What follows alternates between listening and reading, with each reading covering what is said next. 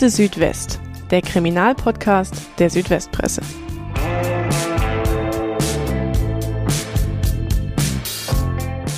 Es klingt wie der Plot eines Katastrophenfilms von Roland Emmerich.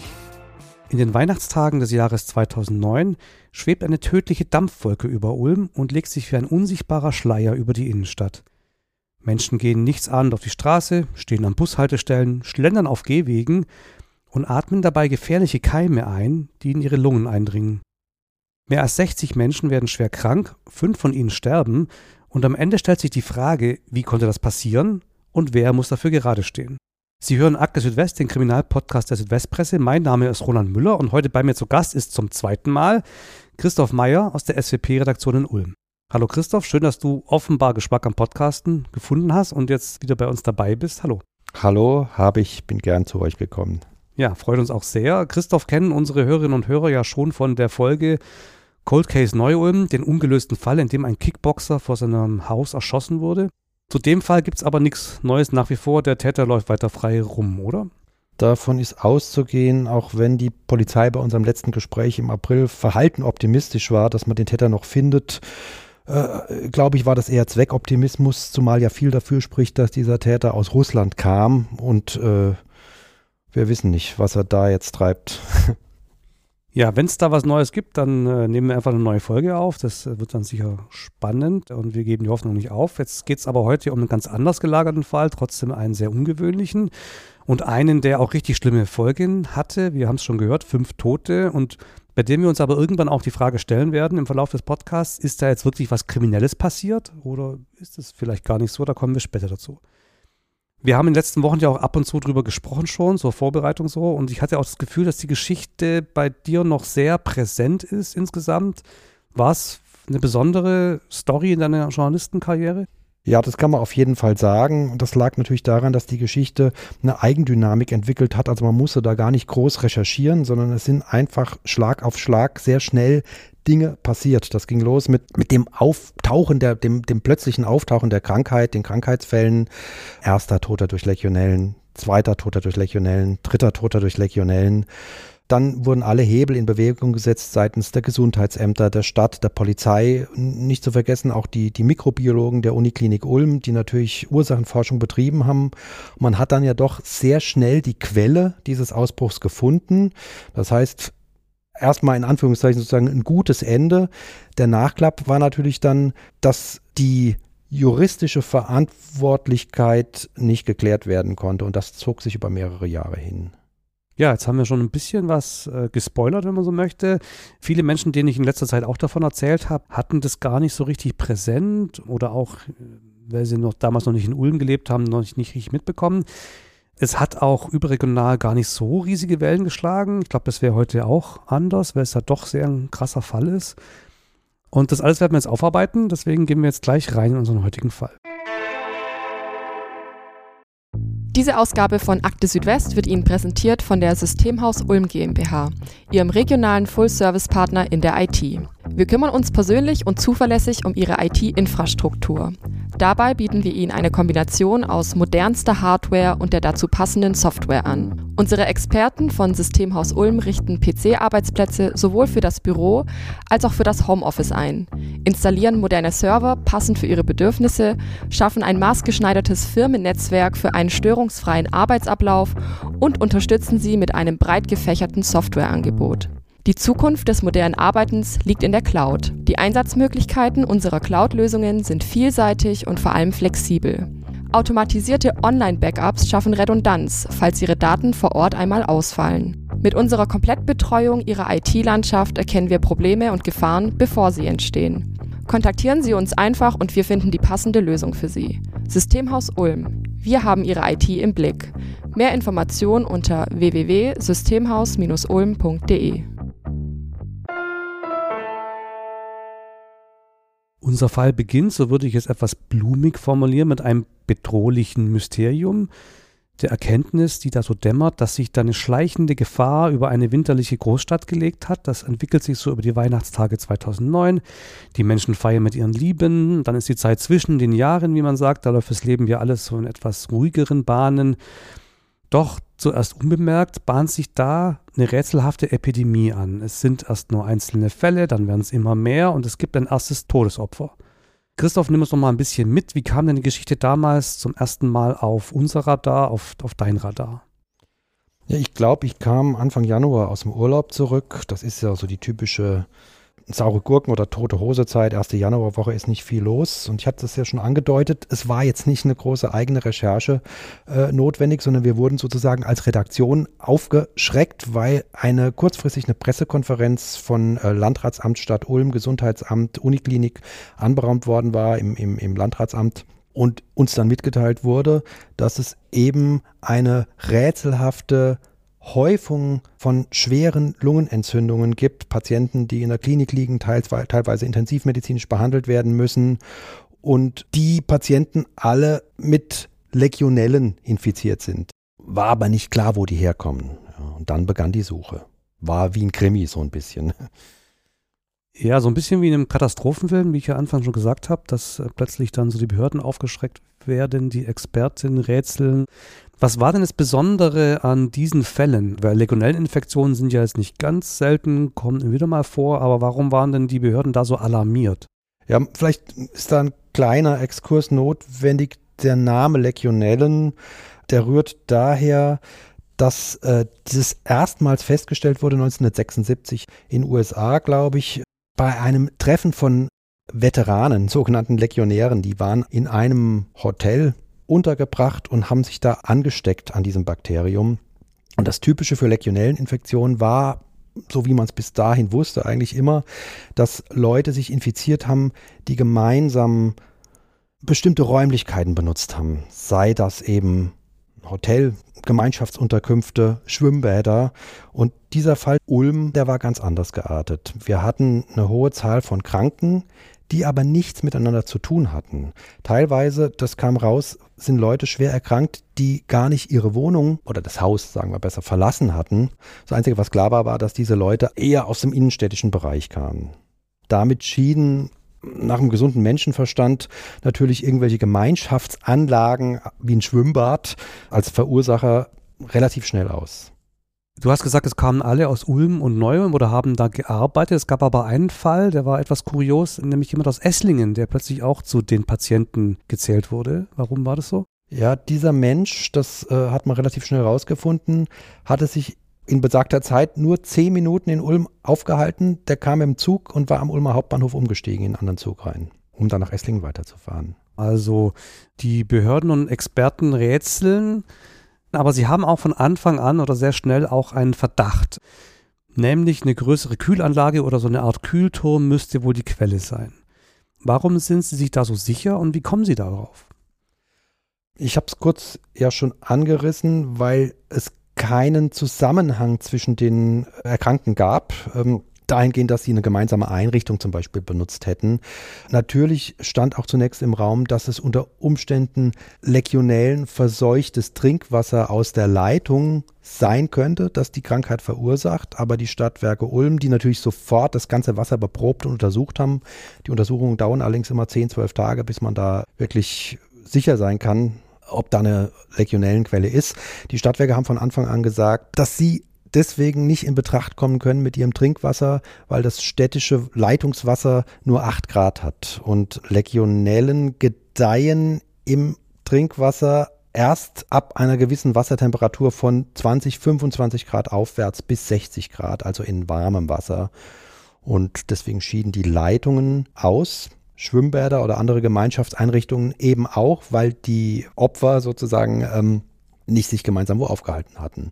Und dann blieb nur noch eine Möglichkeit, dass es irgendein ein Kühlturm oder ein größeres Rückkühlwerk in der Stadt gewesen sein muss, wo sich diese infektiöse Wolke gebildet hat. Wie anfangs beschrieben, so eine Dampfwolke, die über der Stadt wabert. Dann lass uns mal noch ein paar Tage weiterspringen. Inzwischen ist schon eine zweite Patientin gestorben. Die Infektionszahlen in Ulm und Neuem steigen weiter. Und es gibt jetzt eine große Spurensuche im Stadtgebiet. Es steigt ein Hubschrauber auf und sucht nach dem Ursprung der Wolke. Welchen Spuren gehen die Behörden in dieser Zeit nach? Und wie machen sie das? Ja, sie überfliegen mit einem Polizeihubschrauber, es war glaube ich ein, ein bayerischer Polizeihubschrauber, überfliegen sie an einem Sonntag das gesamte Stadtgebiet. Der Hubschrauber ist mit einer Kamera bestückt und der filmt alle Nasskühl- oder Rückkühlanlagen auf Dächern von Gebäuden. Das sind in der Regel größere Bürogebäude mit Flachdächern, wo diese Anlagen drauf sind. Man muss dazu sagen, zum damaligen Zeitpunkt war das eben so, dass diese Anlagen von denen man wusste, dass sich da Legionellen generell bilden können, dass diese Anlagen in Deutschland weder genehmigungs- noch erfassungspflichtig waren. Das heißt, jede, jede Firma, jedes Unternehmen konnte sich so ein Ding aufs Dach bauen, ohne dass das registriert war. Und um eben zu gucken, wo sind mögliche Quellen, gab es diese Überfliegung der Stadt Ulm. Das wurde auch in im Radio und in anderen Medien kommuniziert. Und als man dann diese gesamten Anlagen sozusagen gesehen hat, ja, also durch die, durch die Überfliegung mussten dann alle Anlagenbetreiber die Leute vom, vom, vom Landesgesundheitsamt reinlassen und dann wurden aus allen Anlagen wurden dann Wasserproben entnommen. Okay, also die Ermittler nähern sich im Prinzip der Lösung des Falls. Äh, bevor wir jetzt weitermachen und das Rätsel auflösen, sind wir unseren Hörerinnen und Hörern ein paar Infos schuldig. Was sind Legionellen nochmal genau und wie gefährlich sind sie? Das erklärt uns jetzt unsere Kollegin Laura Libuschik. Legionellen sind stäbchenförmige Bakterien, die weltweit verbreitet sind und in warmem Wasser gedeihen. Wenn zerstäubtes Wasser eingeatmet wird, etwa beim Duschen, können die Erreger in die Lunge gelangen. Eine Infektion kann grippeartige Symptome oder sogar eine lebensbedrohliche Lungenentzündung auslösen, die sogenannte Legionärskrankheit. Infektionsquellen sind häufig Klimaanlagen, Duschen, Whirlpools oder andere Warmwassereinrichtungen, in denen Dampf oder Sprühnebel entsteht. Bekannt wurde die Legionärskrankheit 1976 durch zahlreiche Erkrankungen bei einem Treffen von Kriegsveteranen in einem Hotel in Philadelphia in den USA. Diese Fälle gaben der Krankheit ihren Namen. Mit Legionellen belastetes Wasser ist in der Regel trinkbar, solange man sich nicht aus Versehen daran verschluckt. Eine Übertragung der Legionellen von Mensch zu Mensch ist nicht möglich. Okay, dann kommen wir also jetzt zu des Rätsels Lösung, die Detektivarbeit der Behörden. Du hast es ja geschildert.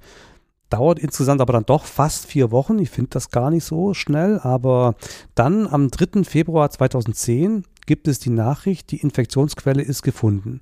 Was war denn der Ursprung und hat sich die Hypothese der Experten denn bestätigt?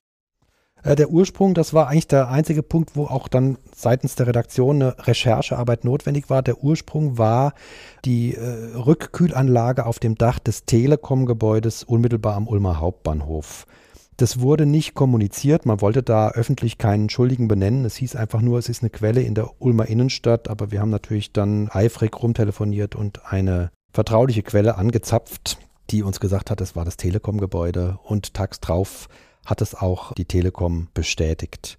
Vielleicht, um da ein bisschen Aufklärung zu bringen, was der Ursprung war, man muss sagen, die Mikrobiologen der Uniklinik Ulm, die haben da eine ganz großartige Arbeit geleistet. Die haben nämlich relativ schnell die Subgruppe der Legionellen, von denen die ganzen Patienten befallen waren, rausgefunden. Man muss nämlich wissen, dass bei der Beprobung der ganzen Dachanlagen natürlich auf vielen Dächern äh, oder aus, aus vielen Rückkühlanlagen waren Legionellenansammlungen in, in geringerer Konzentration gefunden worden.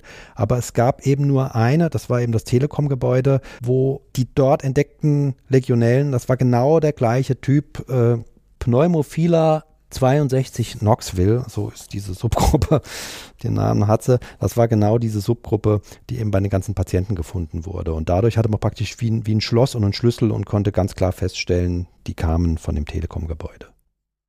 Ja, manche hat vielleicht so ein paar Flashbacks in Richtung Corona. Also einerseits geht es um Aerosole, die Menschen einatmen und die dann in den Lungen Krankheiten auslösen, auch Lungenentzündungen auslösen. Andererseits um diese Sequenzierung der Gene und die verschiedenen Erreger-Subtypen. Das haben wir alles also hier auch schon bei der, ähm, bei der Legionellenkatastrophe von Ulm einmal erlebt. Jetzt habe ich aber als erstes noch ein paar technische Fragen zu der ganzen Sache. Die erste wäre, wie kann denn ein Nebel oder ein, ein, ein Dunst aus einer einzelnen Kühlanlage eines zugegebenermaßen großen Gebäudes eine ganze Innenstadt verseuchen? Also ich würde mich jetzt mal so weit aus dem Fenster wagen und auch behaupten, dass der gleiche Fall, wenn er sich auf einer Nordseeinsel oder im Allgäu auf einem bergigen Gebiet abgespielt hätte, dass er dann ganz anders ausgegangen wäre. Maßgeblich dafür, dass diese Schwade über der Ulmer Innenstadt wabern konnte, war diese typische Ulmer Inversionswetterlage, die wir oft haben. Ich meine, es war vorher kalt und wurde dann um den Jahreswechsel rum wärmer. Gleichzeitig hat man diesen dicken Nebeldeckel über Ulm und man kann sich das dann vorstellen, wenn dann auf so einer Anlage sich diese Bakterien bilden und vermehren und vermehren, es merkt keiner, es werden immer mehr, dass man dann einfach so eine Wolke hat, die ja praktisch unter diesem Ulmer Nebeldeckel hängt und nicht vom Winde verweht wird. Und weiß man, wie viele Tage sowas dann, dann äh, rumgewabert ist? Oder war das vielleicht nur ein Tag, an dem sich alle Patienten angesteckt haben? Das kann man nicht genau sagen. Man weiß einmal, dass solche Wolken nicht eine größere Reichweite als 10 Kilometer haben. Das jetzt also zur, zur Reichweite. Und es ist auch so, dass die Zahl der Erkrankungen, die neu gemeldet wurden, das war ein relativ kurzer Zeitraum. Man hatte zwar, als man irgendwie noch ein, zwei Wochen später weitere Erkrankte gemeldet hat, äh, gedacht, oh Gott, die Quelle ist noch nicht versiegt, äh, die schleudert weiter noch Bakterien raus, aber es war relativ schnell klar, dass das Fälle waren, die schon vorher erkrankt waren und erst später dann den Behörden gemeldet worden waren. Das heißt, der eigentliche Ansteckungszeitraum muss sich in einer Zeit von drei, maximal fünf Tagen zugetragen haben. Okay, dann die zweite Frage, äh, vielleicht auch etwas schwieriger. Kannst du denn erklären, was muss in so einer Anlage technisch schieflaufen, damit äh, sowas passiert? Also es gibt bei diesen Rückkühlanlagen gibt es praktisch immer eine Art Wasserkreislauf. Und man sagt, wenn die Fließgeschwindigkeit zu gering ist, können sich Biofilme bilden und es ist notwendig, dass solche Anlagen regelmäßig gereinigt und desinfiziert werden.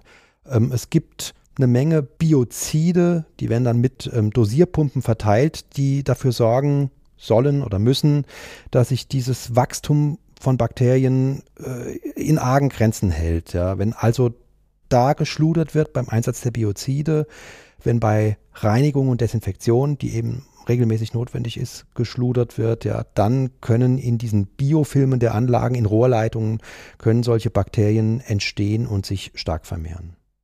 Und äh, daraus folgt natürlich dann die nächste Grundsatzfrage. Äh, heißt das, sowas kann im Prinzip jederzeit wieder passieren bei solchen Anlagen?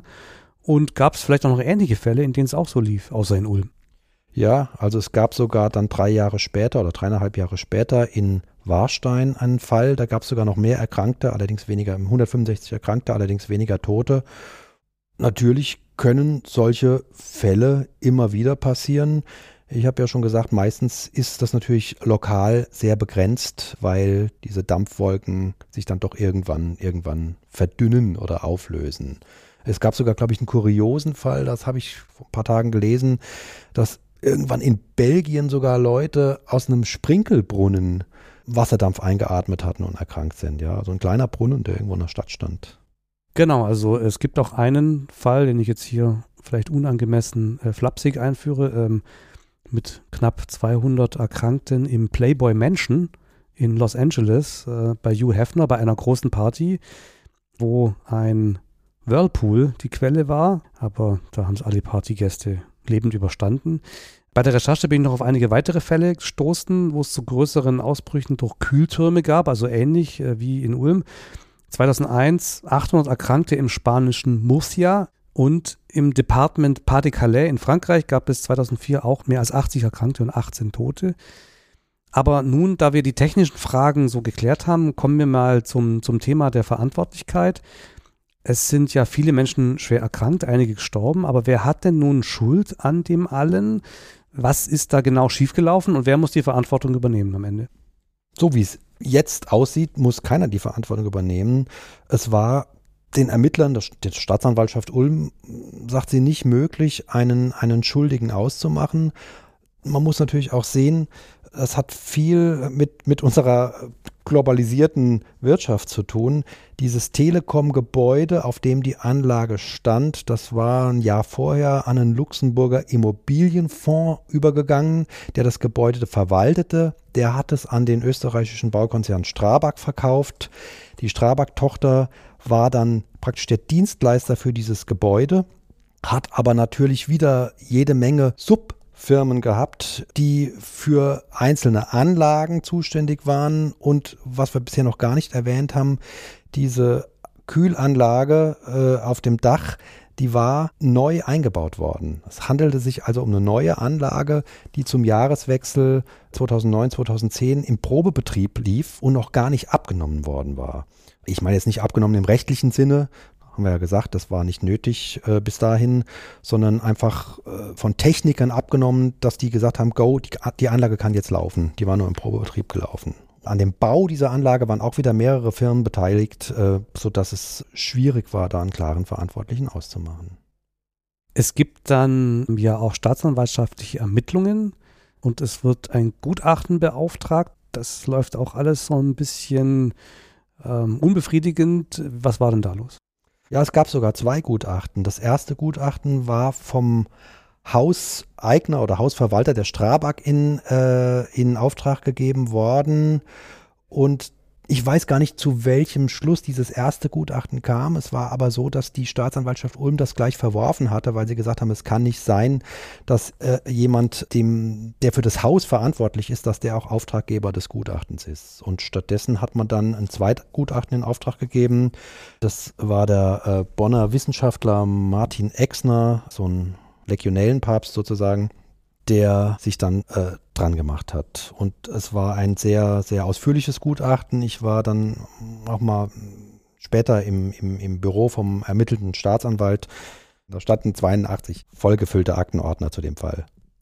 Alles ganz schön kompliziert, also verschiedene Firmen, äh, die da miteinander Geschäftsbeziehungen sind. Und der Soziologe Ulrich Beck hat mal von organisierter Unverantwortlichkeit gesprochen. Ich glaube, das ist hier irgendwie auch so ein Fall, wo der Begriff ganz gut klingt. Und dann das erste Gutachten ist dann auch noch Murks. Hat denn dieser Legionellenpapst am Ende wenigstens die Ursache genau klären können, was so schiefgelaufen sein muss? Also was klar war, war, dass diese Dosierung des Biozids, die eben auch schon im Probebetrieb zugeführt hätte werden müssen, dass die zu gering war, dieses Biozid zur Bakterienbekämpfung.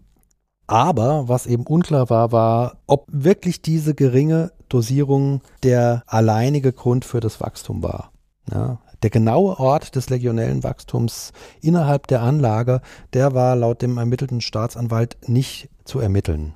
Deswegen kamen die zum Schluss, dass es nicht möglich ist, jemanden dafür zu bestrafen. Mhm.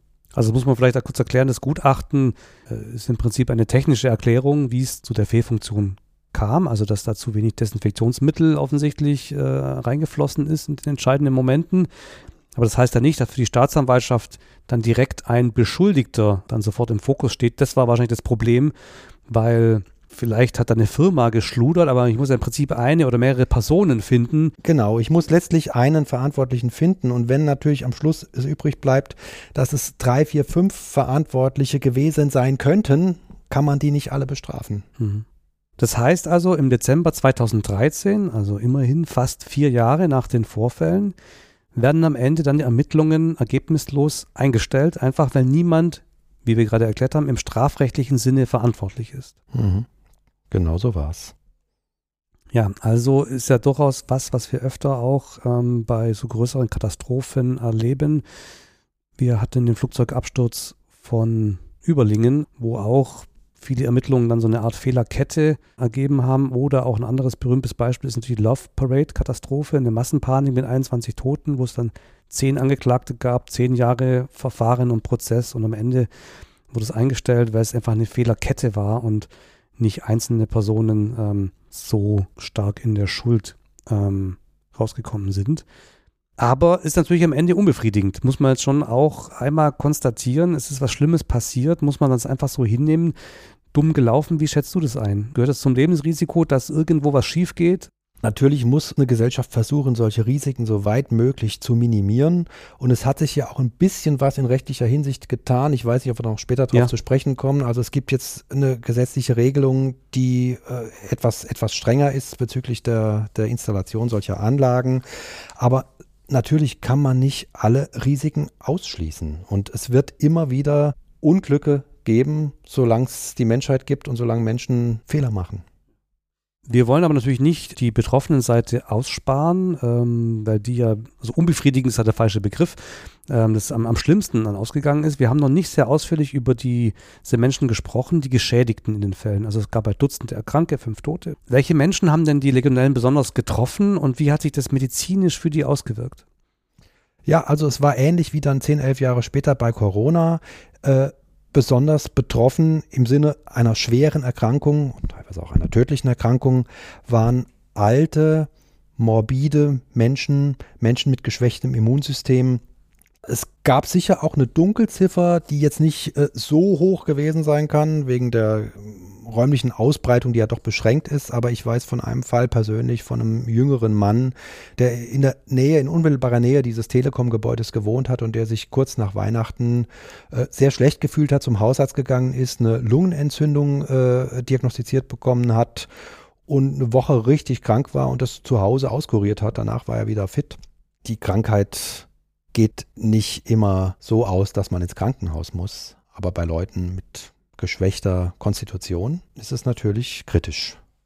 Du hast ja auch eine Geschichte gemacht mit einem Betroffenen, einem äh, jungen Mann, der damals Anfang 30 war, den die Infektion schwer gebeutelt hat. Du hast im November 2013 ihn getroffen, also da war es schon ein paar Jahre her. Was hat er dir erzählt? Mhm. Der hat sich erst etwa drei Jahre später bei uns gemeldet und ich habe mich dann mit ihm getroffen und er hat mir dann seine, seine Lebens-, auch seine Leidensgeschichte erzählt. Das war also einer der Patienten, dessen Leben am seidenen Faden hing, der sehr lang im Krankenhaus war und der, nachdem er entlassen wurde, nicht mal auf die Beine kam. Die Nierenfunktion war so stark eingeschränkt, dass er dreimal die Woche zur Dialyse musste und sozusagen als, als Schwerbehinderter ein Leben führen musste. Und er hatte damals gesagt, er hat das zwar hingenommen, dass solche Schicksalsschläge passieren können, und dass er einfach Pech gehabt hat. Das hat er wörtlich gesagt, ich habe einfach Pech gehabt. Aber er hat auch erwähnt, dass sich keiner bei ihm entschuldigt hatte. Also er hat in dem Gebäude, ähm, auf dem die Anlage stand, äh, selber gearbeitet, ne? Ja. Man muss auch bei dem Fall hinzufügen, es war ein insofern typischer chronisch Kranker. Es war ein Mensch, der in der Kindheit schon schwer erkrankt war, Krebsoperationen überstanden hatte und einfach ein Mensch mit relativ geschwächtem Immunsystem war, der aber vor diesem legionellen Ausbruch ein relativ normales Leben geführt hat. Das stelle ich mir für Betroffene ja schon sehr schwierig vor, äh, das zu akzeptieren, dass da so ein krasser Fehler passiert ist mit diesen Folgen und am Ende will es keiner gewesen sein. Man schiebt sich da den schwarzen Peter zu und am Ende bist du alleingelassen und äh, kriegst auch nie so eine Anerkennung und Entschuldigung. Die Geschichte von Marc Wegscheider, so hieß der junge Mann, hat ja auch ein tragisches Ende genommen, nämlich drei Jahre später. Ja, er ist verstorben am dritten Advent 2016, weil sein Körper so geschwächt war, dass das Herz nicht mehr mitgemacht hat. Könnt, kann man sagen, ist das sechste Opfer von, von dieser Katastrophe? Auf jeden Fall. Auf, auf jeden, jeden, Fall. Fall? Es gab ja dann auch etliche Strafanzeigen von Betroffenen, die haben sich natürlich in Luft aufgelöst in dem Moment, äh, wo die Ermittlungen eingestellt worden sind. Aber es gab auch mal Überlegungen, Schadenersatz zu fordern. Da waren noch Anwälte beauftragt. Ist da jemals was draus geworden oder Schmerzensgeld? Also nach meinem Wissen nicht. Ich habe nie wieder was gehört, dass es da irgendwelche Zahlungen gab. Kann natürlich sein, dass es eine private Einigung gab, die nicht öffentlich geworden ist. Aber ich bezweifle das. Hat sich denn, äh, du hast schon kurz angedeutet, wenigstens, äh, es hat sich ja regulatorisch was verändert. Also politisch gab es irgendwann Konsequenzen, wenn man so möchte, aus diesem Fall, damit sich das ähm, dann doch nicht äh, ständig wiederholen kann in anderen Städten? Ja, also es gibt zumindest eine gewisse äh, Risikominimierung. Es gibt seit 2018 ist die in Kraft getreten, die 42. Bundesemissionsschutzverordnung und die legt eben fest, dass solche Rückkühlwerke oder Nasskühlanlagen, dass die ähm, registriert werden müssen und dass die auch genehmigt werden müssen. Das heißt, man weiß jetzt zumindest schon mal, äh, wo mögliche Verursacherquellen stehen. Und sie müssen regelmäßig. Und sie müssen regelmäßig äh, gewartet und gereinigt werden. Ja, dann sind wir an so einem Punkt, an dem Deutschland ja oft so diskutiert. Also überbordende Bürokratie, muss denn jedes kleinste Detail wirklich behördlich geregelt werden? Dann sagt natürlich jeder sofort Nein, Überregulierung und ähm, Eigenverantwortung und so. Aber wenn wann was passiert, dann guckt man immer Richtung Staat und sagt, ja, Wieso hast du nichts gemacht? Du hast ja mal einen Kommentar geschrieben, der hieß die Überschrift Mehr Bürokratie bitte über diesen Fall. Was ist denn dein, dein Fazit so am Ende von dieser Geschichte? Bürokratie kann wichtig und nützlich sein und in diesem Fall sieht man das ja auch. Man muss aber auch eben sehen, dass es letztlich auch nur eine Krücke ist. Kein Gesetz kann dafür sorgen, dass alles glatt läuft. Und natürlich, wir hatten es ja schon angesprochen, können, werden solche Fälle auch äh, jetzt, wenn die Gesetze strenger sind, wieder passieren können. Und ich erinnere mich an einen Satz vom damaligen Ulmer Oberbürgermeister Ivo Gönner bei einer der Pressekonferenzen, der in seiner unnachahmlich charmanten Art äh, gesagt hat, das Leben ist mit Risiken behaftet und führt im Regelfall zum Tode. Man ist also nie sicher, dass Ungemach nicht passiert. Ja, mit diesem, ja, vielleicht etwas ratlosen Schlusswort, aber die unendliche Weisheit von Ivo Gönner wollen wir jetzt auch nicht äh, anzweifeln, wären wir am Ende unserer Folge. Ich sage vielen Dank, Christoph, dass du nochmal bei uns warst und diesen Fall mitgebracht hast. Ja, und dann bis zum nächsten Mal. Dankeschön und tschüss. Vielen Dank auch an unsere Hörerinnen und Hörer. Bleibt uns wie immer gewogen. Wenn euch gefällt, was wir so machen, dann empfehlt uns auch gerne weiter. Zum Beispiel auch mit einer Bewertung auf Spotify oder bei Apple Podcasts. Wenn ihr noch weitere Podcasts von uns hören wollt, wir haben noch ein bisschen was, empfehlen wir den Spatzenfunk aus unserer Sportredaktion. Dort erfahrt ihr alles über die Drittliga-Kicker des SSV Ulm 1846 Fußball. Wenn ihr Feedback, Anregungen oder Ideen für Fälle habt, schickt uns gerne eine E-Mail an podcast.swp.de. Und wenn ihr gar nicht genug bekommen könnt von spannenden Kriminalfällen aus The Land, dann schaut mal auf unserer Website vorbei unter swp.de slash crime. Dort gibt es nicht nur Infos zu unserem Podcast, sondern auch Artikel und Interviews rund um Verbrechen im Südwesten. Und auch einen Newsletter. Wenn ihr den abonniert, dann verpasst ihr nichts mehr von Akte Südwest. Wir sagen an der Stelle Tschüss und bis zum nächsten Mal.